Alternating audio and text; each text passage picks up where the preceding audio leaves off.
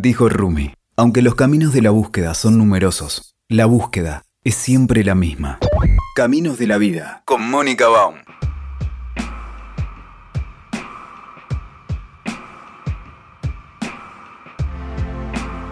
Muy bien, hoy tenemos una entrevista muy interesante según, según mi vista porque es un tema del cual yo desconozco mucho, pero tengo mucha curiosidad. Y entiendo que em, a mucha gente le pasará lo mismo. Estamos hoy con Maja Sundari.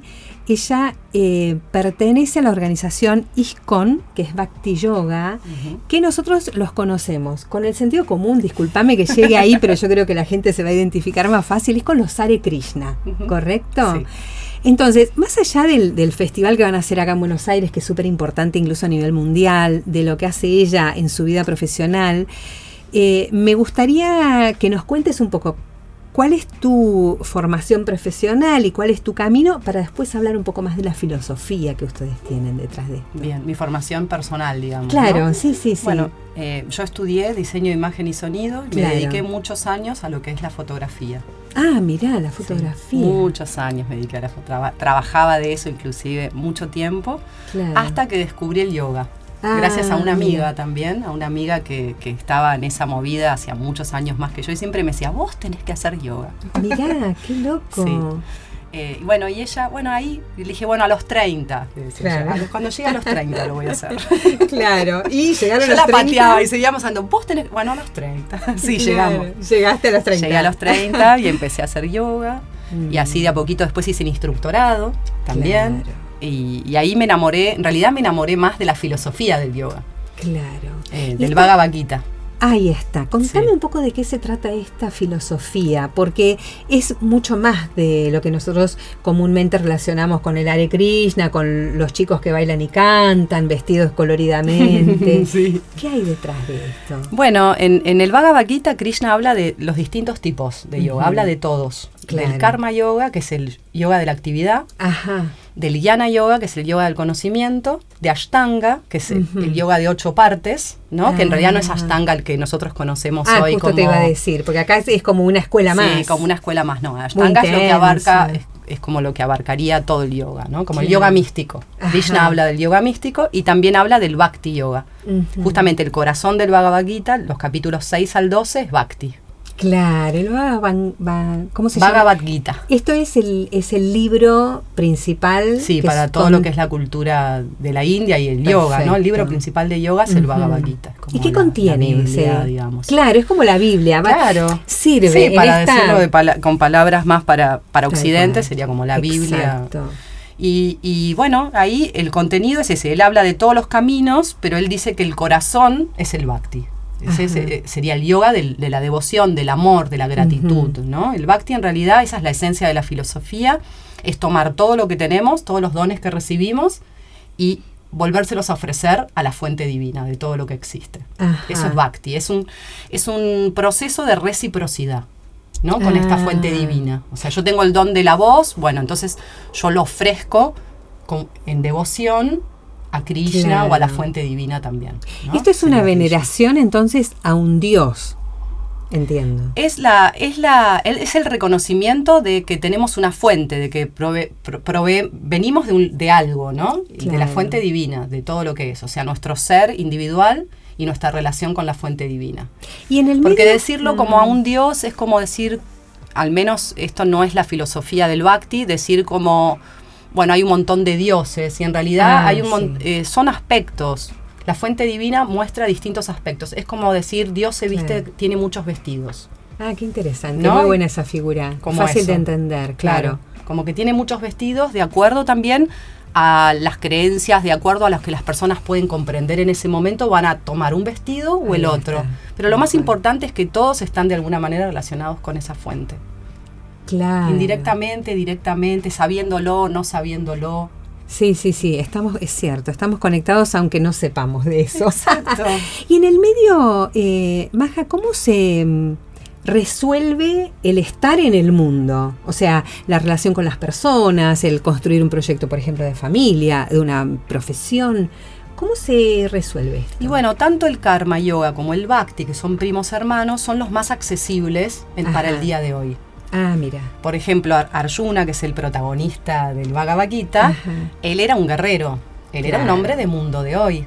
Entonces, eh, cuando Krishna le habla de estas filosofías, le dice, vos tenés que ir por el hacer todo lo que estás haciendo, pelear, luchar, seguir siendo un guerrero, pero hacerlo en con conciencia de Krishna. Hacer, eh, cuando se habla de conciencia de Krishna, se habla de esta conciencia de entender quién soy y Claro. cuál es mi relación con la fuente divina. Entonces él decía, pelea, pero pelea como una ofrenda a mí. No lo hagas inconscientemente. Entonces Sí, es lo mismo, sí, es como sí, decir, bueno, yo voy al trabajo. Claro. No sé, estoy todo el día escribiendo a máquina. Bueno, hacelo, pero hacelo en conciencia de Krishna. Y se va Entendiendo quién sos vos en el proceso del yoga, entendiendo quién sos vos y cuál es tu relación con esa fuente divina. Entonces, de esa forma, el bhakti lo que hace es desper- despertar esa conciencia que ya está en nosotros. Exacto. Eso, eso eso me parece muy bonito porque ustedes no es que eh, están mirando a un Dios externo, sino que es una presencia que está en el interior de cada uno de nosotros. Claro, está adentro y está afuera y está Claro. en cada persona, por eso también tiene que ver con las Mm. relaciones. El bhakti es relación. Ah, Es relación con la persona divina y también es relación con todos los seres, animales, plantas, personas. Entonces hay todo un trabajo que se hace internamente también, Claro, ¿no? Con las claro, personas. claro. Sí, entendiendo sí, sí. que, bueno, también forman parte de esta fuente divina. Entonces ahí es donde uno trabaja también mucho las relación, los relacionamientos. Sí, ya lo creo. Y, y entonces, en ese, desde, desde esa mirada, eh, ¿cuál es la postura de ustedes ante las problemáticas sociales, por ejemplo, de, de hoy en día, de la sociedad? No sé, en Argentina estamos discutiendo desde el aborto hasta el feminismo, hasta los nuevos roles políticos, eh, hasta el capitalismo o liberalismo o, o, eh, de izquier- Co- ¿Cómo se paran ustedes ante esto? Nosotros nos paramos desde el, o sea, nosotros, en realidad, bueno, esta filosofía védica eh, se para desde el lugar de quién soy yo, primero, antes que nada. ¿No? Soy, ¿qué soy? Soy un cuerpo, soy mujer, soy varón, soy argentino, soy ruso. ¿Quién soy? ¿Soy eso en realidad? Claro. o hay algo más allá de eso. Entonces, desde ese lugar, yo voy trabajando primero en esta en no identificarme tanto con el cuerpo. Si bien tengo un cuerpo y lo necesito porque es mi Claro. vehículo, Claro, claro. No lo voy a descuidar, supongo. no claro, no lo voy a descuidar. Necesito Claro. habitar este cuerpo, pero lo habito con conciencia, con conciencia de quién soy yo en realidad. Y de- entendiendo también que todo es algo pasajero. Esto es muy Y importante. estas posturas también, si yo me identifico muy fuertemente con estas posturas, bueno, ahí viene lo que se llama el fanatismo, ¿no? Claro, Y claro. ya vienen claro. todas, ¿cómo se dicen? Las desviaciones. Sí, sí, sí, todos los sismos. Claro, todos los sismos, exacto, donde yo me empiezo a identificar y en realidad con, con lo único que me tengo que identificar es con quién soy realmente y cuál es mi relación. Y desde ese lugar voy a ver el mundo y voy a participar en el mundo desde otro lugar, con, más, con mayor sabiduría. Tal Pero eso es algo que uno tiene que discernir. No es que viene una filosofía y me impone. Bueno, vos ante esto tenés que ser así, tenés que pensar así, o uno lo va desarrollando a medida que va teniendo estas realizaciones y que va, bueno, practicando. Es interesante lo que decís porque, digamos, las religiones históricamente han venido como un combo de dogmas Sí, y de imposiciones. sí. Y esto genera habitualmente, o, o en muchas personas, hay muchos que se sienten cómodos porque les resuelve la vida. Claro, no hay que pensar tanto. no hay que pensar tanto. No, No, hay- no tengo que identificarme tanto con nada ni no saber. necesito trabajo Sí. con mi autoconocimiento, Exacto, tal cual. Yo creo que cuanto mayor trabajo interno hacemos, más vamos adquiriendo una postura con mayor sabiduría ante todos estos problemas. Claro, claro. Y en realidad, eh, todo lo que es la cultura védica, lo que hacen para la sociedad, ya que estamos hablando del mundo y de la sociedad, es distribuir alimento espiritualizado, que se llama Ah. prasadam, que significa misericordia. Ah, qué bonito. Entonces, Claro. desde ese lugar es como, es como decir, bueno, hay una persona hambrienta en la calle, ¿qué le das? Y le das prasadam, le das alimento espiritualizado. Claro. Hay una diferencia entre el alimento normal y el alimento espiritualizado. Porque tiene que ver con la conciencia con que se hace ese alimento. ¿Y la- vos esto en tu día a día lo haces? O sea, vos consumís este tipo de... Claro, consumimos este tipo de alimentos y es el que se va a distribuir también en el En festival. el festival del que vamos a 2000 hablar en un ratito. estos, así. Wow. Porque tiene que ver con, eh, como todo, el alimento también es una energía.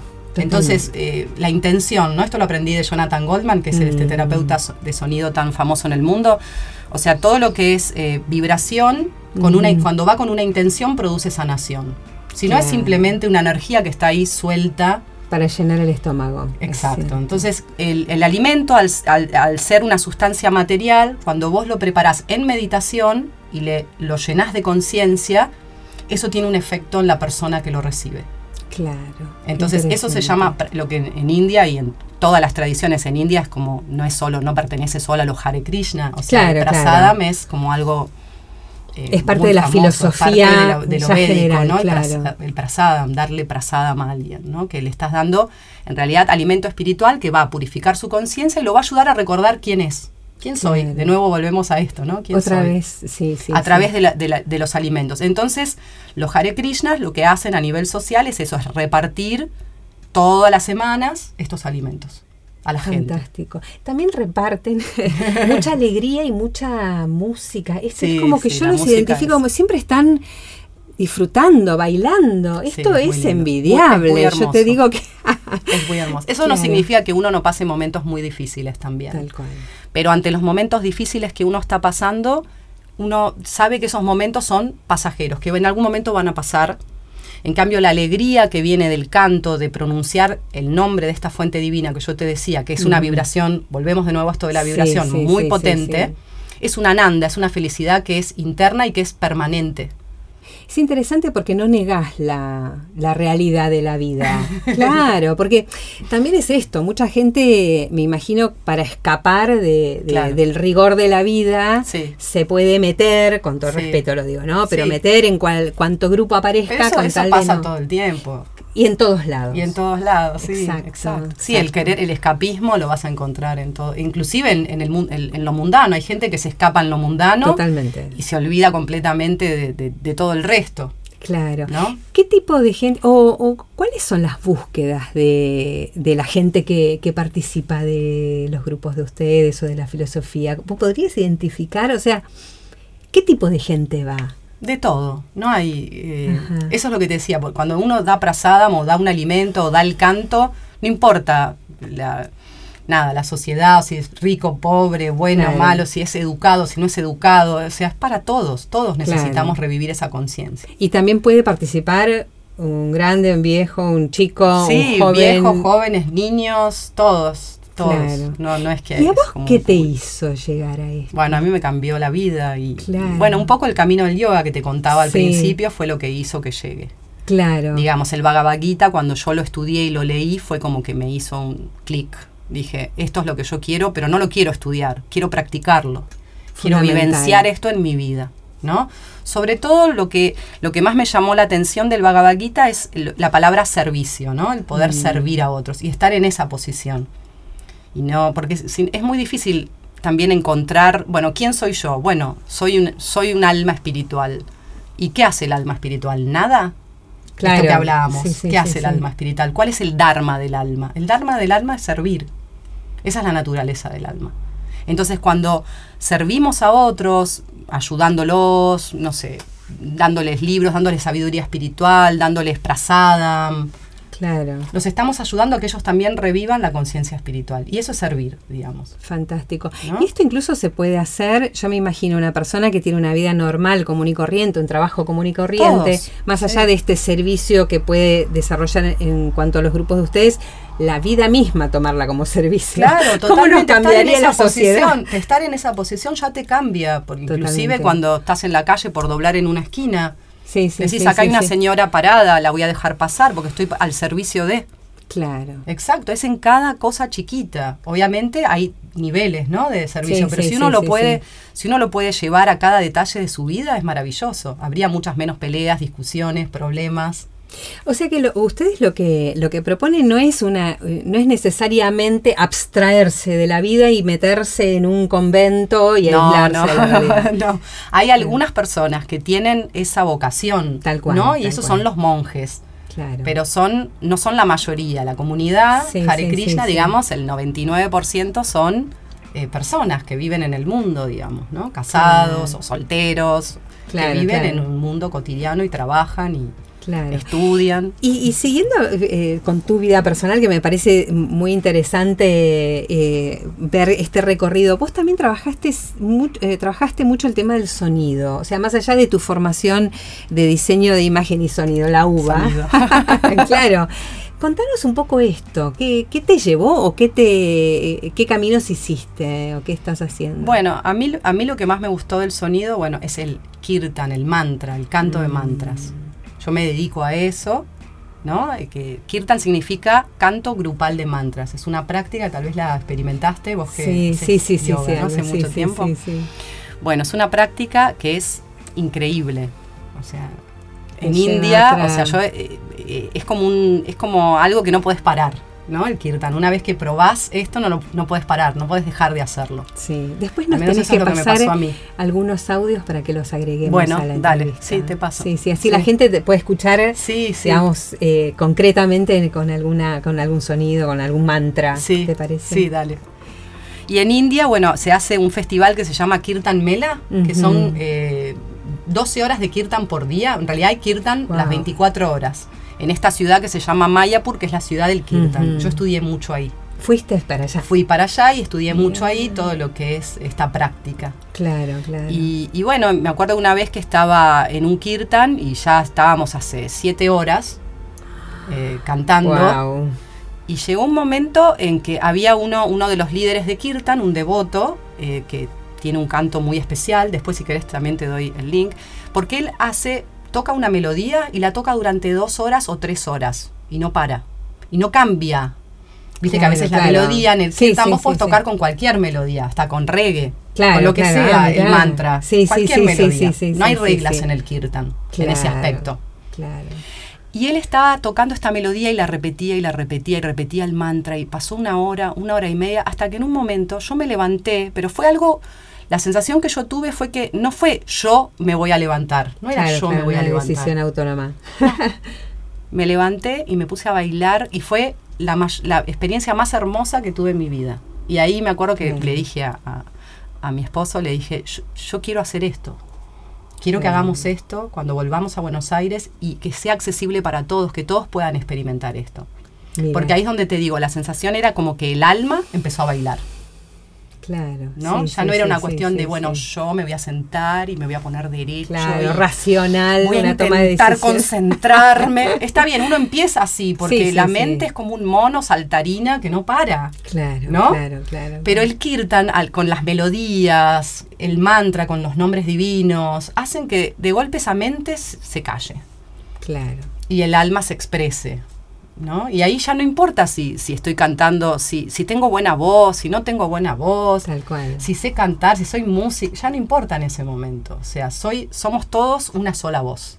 Exacto. ¿no? Eso es lo que tiene el kirtan. Mientras te escucho, eh, pienso en, en el efecto físico, neurológico y espiritual y psicológico que tiene todo esto. Sí. ¿Y sabes por qué te lo digo? Porque eh, en el mundo este dual, tan, tan crítico de, de estas nuevas, nuevas, milenarias, pero bueno, viste que, que- que en la sociedad occidental esto se ve como nuevas eh, Sí. eh, filosofías o propuestas o alternativas, ¿no? Y, y a veces te dicen, no, pero es un lavado de cerebro. Bendito sea, ¿no? Bendito sea. sí. Bendito sea. Bendito Ojalá sea, pudiésemos sí. purificar la más limpieza nuestro- de toda esta mente que y bueno pero ahí esto tiene que ver de nuevo con esta identificación mucho con el cuerpo con las como las como que las emociones son todo lo que hay no si me siento mal actúo así si me siento bien hoy quiero no quiero. La mente acepta y rechaza esa es su función. Hoy quiero algo mañana no lo quiero. Sí. y si yo voy a vivir mi vida de acuerdo a los dictados de la mente bueno estoy siendo controlado por algo Soy, y, y encima me soy esclavo de una mente soy Claro. esclavo de, de mi- de la mente Y encima nos corremos al lugar de la víctima, pobrecito yo. eh, Bueno, es mi mente, no puedo con esto. Claro. Claro, es en un cambio, desafío. El, el Bhakti Yoga lo que te da es el estudio, ¿no? De las escrituras, el canto de mantras, el proceso, ¿no? Te va dando esa inteligencia para decir, bueno, no, está bien, estoy sintiendo esto, lo siento, lo dejo, lo reconozco, pero esto no es, no voy a actuar en consecuencia de esto. O sea, voy a tolerar esto también, porque es lo que me está pasando. Estoy sintiendo un dolor y bueno, lo voy a tolerar. Mira, Pero a la vez que siento el dolor, también siento la felicidad. Son las dos cosas a la vez. Ese ananda que yo te decía interno y Sí. ese dolor que está ahí, que ya va a pasar. Y es como, bueno, y así es la vida. Es interesante porque eh, antes de empezar la entrevista yo te comentaba que, que, de repente me gustaría entrar en algunas cosas que son como más superficiales, vos bien lo dijiste en ese momento, no que la ropa, que porque cambian el nombre, que porque se visten de naranja, pero francamente pasa un segundo plano, ¿no? Sí, pasa un segundo plano. Sí, son más bien rituales. Y la realidad es que no tengo que vestirme de una determinada manera para seguir determinada filosofía de vida. Visto está. Estás de jean. Estás de jean y como una persona común y corriente, lo aclaro porque viste la gente. Sí, la, práctica es interna y esto que te decía que la vestimenta no hace al monje en realidad. Exacto, Yo puedo estar vestido y, internamente no estar practicando nada. De hecho, también hay mucho de eso en el Seguramente. mundo, ¿no? Sí, sí, sí, sí. Entonces hay que tener, hay que tener cuidado, hay que aprender a discernir también cuando buscamos en esa búsqueda. Exactamente. Contanos, Maja, eh, qué es lo que vos estás haciendo en tu vida personal y profesional. Bueno, yo dirijo una escuela que se llama Sangita Yoga, ¿sí? que trabajamos con lo que es el yoga de la tradición Krishnamacharya y todo lo que es la, los mantras, ¿no? Y la vibración de mantras también con kirtan, canto devocional y la voz como vibración. También trabajamos con las vocales y vamos claro. se trabaja mucho con la respiración y todo lo que es la vibración de la propia voz, que es el cuerpo pasa a ser como un cuenco. ¿no? Ay, qué buena imagen. Como un cuenco. Entonces uno utiliza su propia voz para, para sanar y para equilibrar ¿no? esas vibraciones, porque la enfermedad también es una vibración que está... Exacto. ¿no? Entonces, eh, bueno, con algunas técnicas de toning, ¿no? Y también humming, mm, con la M, uno va, va restableciendo esas vibraciones y habitando ese cuerpo, ¿no? Pero no, no dejando de lado nunca estos valores, ¿no? De quién soy yo y desde el alma también. Claro, fundamental. no son solo técnicas, digamos. Ahí está, sí. Son técnicas con un sentido atrás. Exacto, sí. Y se invita a la gente que lo haga, que lo viva desde... Porque, viste, técnicas está lleno. Sí, está lleno de técnicas. Y también experimentas las técnicas y si no trabajas profundamente en esto que estamos hablando, esa técnica te, te dura así un bienestar de la vas a una armonización, te dura un ratito, porque me ha pasado, y al rato estás de nuevo enganchado con el enganchado con lo primero que vino a la mente. Por eso esto es lo que hablamos. El yoga lo que es es una disciplina que nos ayuda a entrenarnos en esta claro, claro, claro, Entonces las técnicas después tienen conviven, pero tienen que convivir con la, la, base que es la filosofía del yoga. Perfecto. Si no es como que no tienen efecto. Vos hablas de escuela. Esto implica que uno puede ir a estudiar y también puede ir a practicar. ¿Cómo es la organización? Sí, uno puede ir a formarse en todo lo que es el yoga de la voz y también puede ir a experimentar estos cantos eh, grupales, que, de los cuales les hablé, que es Kirtan. Claro, claro. yo soy docente en la carrera de locución, ah. y, y, siempre, viste, los alumnos, los que están desarrollando su perfil profesional con la voz, buscan como cosas que los nutra un poco más allá de la técnica. Claro. Y es interesante plantear. ¿Dónde la gente te puede encontrar? Bueno, eh, ¿dirección o sí, todo, mail? Todo, mail, teléfono, sitio web, lo que redes, lo que Bien, quieras. En, en Sanguita Yoga de la Voz sería el Facebook, el Instagram también es Sanguita Yoga de la Voz y después tengo mi, bueno, un WhatsApp que se usa para la escuela, que es 114 090 4499. Excelente, porque entonces la gente puede comunicarse con vos y, ver cómo... Sí, qué espacio encuentra. Sí, claro. Qué interesante. bueno, Maja, queremos hablar sí o sí del festival. Sí, el festival. Bueno, en el festival van a encontrar todo lo que yo hablé. Kirtan, va a haber una carpa especialmente para Kirtan. Mira, ¿cómo se llama el festival? el festival se llama Festival de la India Espiritual Rata Es un festival milenario donde la deidad, que volvemos a hablar, la fuente de todo lo que existe, adquiere una forma ¿no? determinada, habita una forma material, que puede ser, no sé, madera en este caso, y la habita para qué? Para poder, para que todas las personas se puedan beneficiar también desde la visión, desde tomar darshan, lo que se llama el darshan, que es verlo. Claro, Porque no podemos verlo, nos podemos conectar con, lo sonoro de la divinidad, que es a través del mantra. ¿no? La manifestación sonora de la divinidad es el mantra, pero la manifestación visual de la divinidad adquiere distintas formas y una de esas es Jagannath. Ah, Jagannath significa el Señor del universo. Adquiere una forma visual para que todos lo podamos ver y también el proceso de purificarnos, tomar darshan. Claro, claro. Y este festival es cuando la deidad sale en carrozas con bailarinas por toda la calle, va por Coronel Díaz y Santa Fe y llega a la Plaza Mitre en Recoleta. Ay, qué lindo. Muy lindo. Y ahí hay un gran templo donde esas deidades se ubican ahí. Es, es- en realidad es la, es la Jagannath, el señor del universo, es Krishna con sus dos hermanos Ajá. en un templo. Y después está, hay un escenario principal muy grande donde hay danza, también se va a dar esta comida, se va a dar prasadam de manera Claro. gratuita. Ah, mirá. Va a haber carpa de kirtan, feria, venta de objetos de ¿Esto la India. cuándo, cuándo es? El domingo 17 de noviembre. Domingo 17 de noviembre. Sí. ¿Desde qué hora? ¿A qué hora? Mira, el peregrinaje que te cuento, que uno va caminando con la deidad, acompañando a la deidad, comienza a las 14 horas en Plaza Coronel Díaz. Perfecto. Y de ahí uno va caminando hasta las 16 horas que se llega a Plaza Mitre en Recoleta. Mirá. Y de 16 a 20 horas es una fiesta. Fiesta. Ah, Fiesta. nos tenemos que anotar ahí. Fiesta de canto, de mantras, porque es un festival espiritual, de Claro. nuevo. Y también va a haber clases gratuitas de yoga. Ah, Hay una carpa mirá. especial donde hay, va a haber tres clases de yoga y una de mantra yoga donde van a aprender a usar el rosario Claro. para meditar. Ah, esto del rosario, contame un poco, ¿cómo es esto del rosario? Ustedes tienen, tienen un nombre especial igual, no se llama rosario, o sí se llama Eh, rosario. mala. Bueno, mala es Ah. el nombre eh, sánscrito, digamos, Claro. para decir al rosario, ¿no? Ah, qué mala. loco. Y yapa significa me- eh, repetir el nombre. Ajá. Yapa mala. Se le llama esa actividad. mala. Yapa mala. Que es Claro. repetir el nombre divino con un rosario. Esta es como la práctica más individual. Claro. Que un maestro me, me encantó porque decía, cantar yapa es como mirarse al espejo. Ah. Porque es la práctica individual donde yo estoy solo repitiendo este mantra y bueno, de pronto me voy a enfrentar con un montón de cosas que no quiero, la mente, todo lo que hablábamos, ¿no? Es muy fuerte eso. Sí, sí, la práctica Ojalá de yapa lo- es muy fuerte. Lo hiciéramos más veces, no solo mirarnos al espejo para peinarnos. Claro, mirarnos en la profundidad de nuestros ojos. Y, y poder enfrentarnos con lo que somos y lo Claro. que nos cuesta. Y también con lo, lo bueno que somos, ¿no? Porque a veces estamos Claro. como muy en esta actitud de... Sí, de, de poder reconocer esos dones, como te decía antes, y poder ofrecerlos, ¿no? Que De ustedes son- nuevamente. En esto la son, divinidad. creo que son especialistas, ¿no? A diferencia de otras religiones, quiero decirlo. Yo creo que ustedes lo que hacen es la promoción de la felicidad, de la alegría, del bienestar, y esto está, hace tanta lindo. falta. El, el kirtan sería la práctica grupal y la práctica individual es japa mala. Son Claro. las dos la misma práctica, pero una es más fácil, Claro. que es el kirtan, que tengo la música, la melodía, Sí. los otros, el grupo. Claro, la pertenencia, te hacen el aguante. y cada vez voy haciendo más horas de kirtan. Al principio, Claro. bueno, una hora suficiente, después hago dos, después hago tres, después quiero estar todo el día haciendo kirtan. Claro. En claro. cambio, la yapa es más difícil, Sí, sí, ¿no? sí. Porque yo solo sentado cantando. Claro. Volviendo al festival, ¿es gratuito? ¿Cómo hace la gente para poder Es gratuito participar? completamente. Está en eh, Event- Eventbrite. Eventbrite.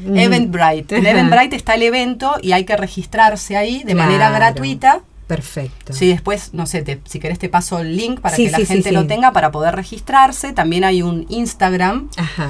pero el Instagram, no sé si lo van a encontrar, es Rata Yatra Buenos Aires. Pero si buscan Claro. Festival de la India Espiritual con el hashtag, Sí. que es más fácil, ahí llegan a la página del Instagram y también en el Facebook. Es un festival, además, no solamente que hace muchos años que se hace acá, tengo entendido, Sí, sino que se hace a nivel mundial, puede Sí, ser. en todo el mundo hace 25 años. No, hace Mira. 50. Acá hace Wow. 25. Mirá qué bárbaro. Sí. Fantástico. Sí, desde los 60 cuando vino Prabhupada, que es el maestro de, que trajo esta filosofía, Sí, sí, desde sí, ahí sí. ya el primer Ratayatra se hizo en Estados Unidos y, y ahora se hace en todos los países del mundo. ¿Y se hace de manera simultánea o es en diferentes fechas? En Todos diferentes fechas Ah, por las diferentes... En realidad hay una fecha específica Ajá. para celebrarlo. Claro, claro. Hay una fecha en el calendario védico donde se tiene que celebrar este Ah. festival. Ustedes- Y en India lo celebran en esa fecha, ¿Y ¿no? En Orissa, en Puri, en Jagannath Puri, que es más, Claro. más tirando para mayo. Pero Ah, en, en- en Occidente se, se celebra cuando los países pueden, Claro, es cierto. de acuerdo a la estación Sí, del sí, sí, año sí. y de acuerdo a las posibilidades de cada Claro, país. es cierto. Mayo, por ejemplo, en, en Buenos Aires Lamentablemente no sería... se puede el- seguir así tan... Sí, sí, sí. y sí, nuestro sí. maestro que fue Prabhupada dijo que bueno, lo esencial es revivir este festival Tal ¿no? cual. y, y hacerlo y no, no caer en, en esas... ¿Ustedes tienen otras fiestas espirituales tipo la Navidad como tienen los cristianos o...? Bueno, está el Diwali, que es el año nuevo, el año nuevo que es Ah. ahora, viste, en este mes. Este es un mes muy Ah. particular. No, no Es el- sabía. ¿Qué Sí. fecha es? Conta. No, no sé exacto, fue ahora, creo Ah. que no sé si fue el lunes o el domingo el ¿Y Diwali. tienen qué? ¿Cuántos años? Vaya a saber, ¿no? Como o sea, en distintas tradiciones se festeja el Diwali eh, de distintas maneras. eh, Claro. ¿No? Eh, en realidad representa el- la, la luz, la, el- ¿cómo se dice? ¿La ganancia de la luz? no, la ganancia no. Mm, Los beneficios. No, cuando algo vence sobre la oscuridad, como la El luz. triunfo. El triunfo de la luz sobre la oscuridad. Claro, En realidad ese es que sería como la esencia del Diwali. Claro, claro. Y después tenemos también eh, Krishna Janmastami, que es el Mm. nacimiento de Krishna, que es muy hermoso. Y di- que sería como la. Navidad para los cristianos, eventualmente. Claro, el. Shri Krishna Janmastami. Después también el Ramachandra, que es cuando el señor Ramachandra aparece también en este plano. Y así, distintas encarnaciones de... Claro. No, lo que te escucho y me parece tan interesante cómo nos sacás de, de las lógicas, viste, de la sociedad occidental, que fácilmente creemos que 2 más 2 es 4 nada más. Todo se termina, viste, en, en la organización judío-cristiana, que está muy bien, Sí. obviamente, pero es muy interesante porque aparte te vemos y sos una persona eh, con todo respeto, ¿no? Pero común y corriente, no hace Sí. falta estar como en un ámbito etéreo, aislado No, del no, mundo. No. Fantástico. Es que a veces eso también puede ser eh, un poco ficticio, ¿no? Es cierto. Salvo que tengas realmente esa naturaleza, ¿no? Es como- más del ego muchas veces Claro, que a veces es más del ego. Pero Krishna Bhagavad Gita dice, ¿no? Que ese yoga es para algún, para muy pocos, ¿no? Que se pueden recluir. ¿no? Claro, Irse a la claro. montaña, abandonar todo.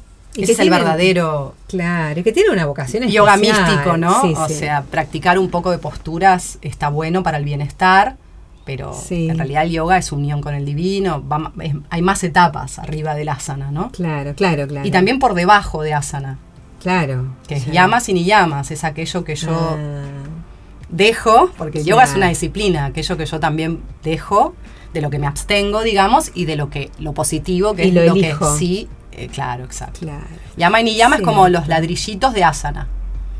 Qué interesante, yo me quedo horas, qué lindo. Nos habías comentado, y con eso vamos terminando, sí. nos habías comentado algo de tu nombre, Maha Sundari. Mahasundari. El, eh, Mahasundari es el nombre, hablando de lo femenino, Sí. de la energía femenina, Qué lindo. ¿no? que significa la más hermosa. Entonces, Maha- Mahasundari Devidasi significa quien sirve a esta energía femenina. Qué y el lindo. Mahamantra, que es el corazón de la práctica del Bhakti, de- de- del- Vaishnavismo en realidad, de los. Vaishnavas, que son los devotos de Vishnu, empieza con Hare. Claro. Y Hare es Hare. la energía femenina, Hara. Ah, Y la primera palabra del mantra es la energía femenina, que es la devoción, el bhakti. El bhakti es femenino. Entonces, eh, Hare es la que nos ayuda a alcanzar a Krishna, a Rama. ¿no? ¿Cómo Sería- me gustaría que otras religiones también tengan más en cuenta lo femenino? Te digo que esto es un Sí. palito, nada, no Sí. tiene nada que ver con vos, pero tiene más que ver conmigo, claramente. El femenino es esencial. Es esencial. Sí. Fantástico. Bueno, me encantó, tenía un poco de temor. Porque no, como no sé de esto, Claro, o sea, claro. yo hago yoga, eh, Sí. pero lo hago como una disciplina física más Claro. que nada. eh, pero es un mundo súper interesante. No, no es un mundo, es una propuesta, es una filosofía, es una forma de vida que tanto nos hace falta, ¿no? Sí. Gente feliz, gente coherente. Te agradezco Gracias, muchísimo. gracias a vos por invitarme. Por favor, nos vemos el 17 Sí, de el noviembre. 17 los en el espero a todos en Plaza Mitre, en Recoleta. A partir de las Excelente. 16 estamos ahí. Excelente, muchísimas gracias. No, gracias a vos.